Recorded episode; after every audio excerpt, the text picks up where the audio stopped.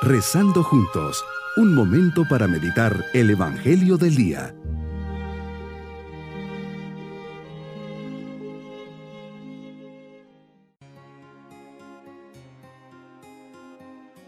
Les saludo hoy, martes de la vigésima semana del tiempo ordinario. Aprovechemos este momentito de silencio para preparar nuestro corazón para nuestra meditación. Te doy gracias Señor por este nuevo día, por cada milagro que me concedes. Y hay tantos a mi alrededor. Mi vida, la fe, mi salud, la familia, el trabajo, los estudios, las alegrías y los descansos. Quiero corresponder a tanto amor de predilección. Señor, no me dejes en la indiferencia y la ingratitud. Ayúdame a rechazar el mal y a buscar siempre el bien. Meditemos en el Evangelio de San Mateo capítulo 19 versículos 23 al 30. Hoy nos invitas junto a tus discípulos a hacer un alto y a reflexionar hasta qué punto el impacto del mundo material y de los bienes que nos propone se ha convertido en un obstáculo, en una distracción para alcanzar el reino de los cielos. Qué fácil, Señor, nos enganchamos los hombres en creer que la felicidad plena está en el tener en el poseer, dejando de lado el ser. Cuando aseguras que difícilmente un rico entrará en tu reino, ¿qué nos quieres decir? ¿Será que te refieres a aquellos que se afanan en adquirir cosas, poseer un estatus económico superior al normal, sacrificando su relación contigo, con la familia, y solo se dedican a hacer dinero? Por eso ya no rezan, se sienten autosuficientes, creen que la felicidad se basa solo en lo material, así aumenta su avaricia, soberbia y prepotencia. Miran a los demás siempre hacia abajo.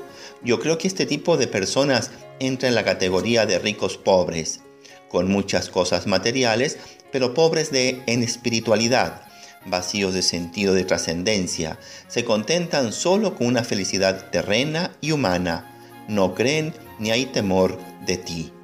Pero hay otra categoría, los pobres pobres. No tienen lo material ni tienen lo espiritual. Decepcionados de la vida, te rechazan y viven en una miseria humana. Señor, qué duro es vivir así. Pero existen los pobres ricos. No tienen lo material, pero tienen lo espiritual. Son personas de fe, esperanza y amor. Son alegres, confían en ti, ofrecen sus penas y sacrificios con paz, alegría y serenidad. Pero también existen los ricos ricos, personas con muchos medios materiales, pero también muy cercanas a ti, personas de fe, generosas, alegres, siempre están viendo a quién ayudar. Son sencillas y quieren cumplir tu voluntad. No presumen de lo que tienen y todo lo ven como un regalo que tú les has dado y no dejan de agradecértelo. Así entiendo, Señor, por qué este tipo de rico al que te refieres no entrará en el cielo. Han encontrado su felicidad en este mundo y no les interesa el que tú les propones, el cielo. Ahora me explico por qué tus discípulos asombrados te exclaman, Señor, qué difícil es salvarse. Y contestas, para el hombre sí, pero para Dios todo es posible.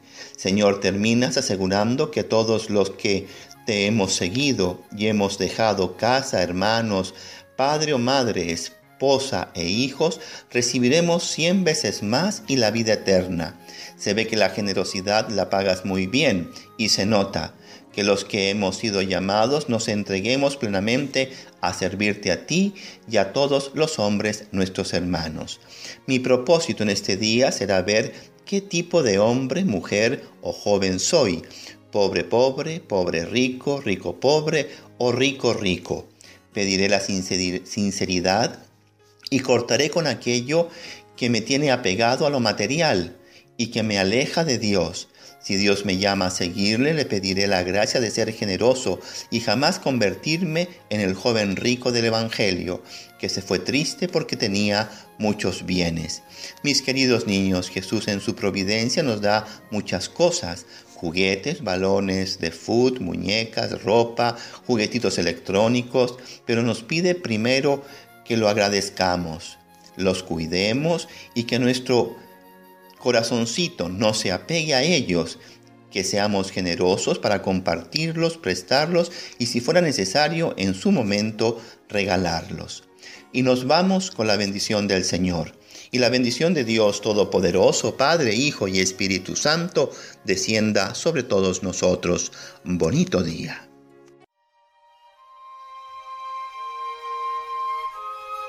Hemos rezado junto con el Padre Denis Doren, Legionario de Cristo.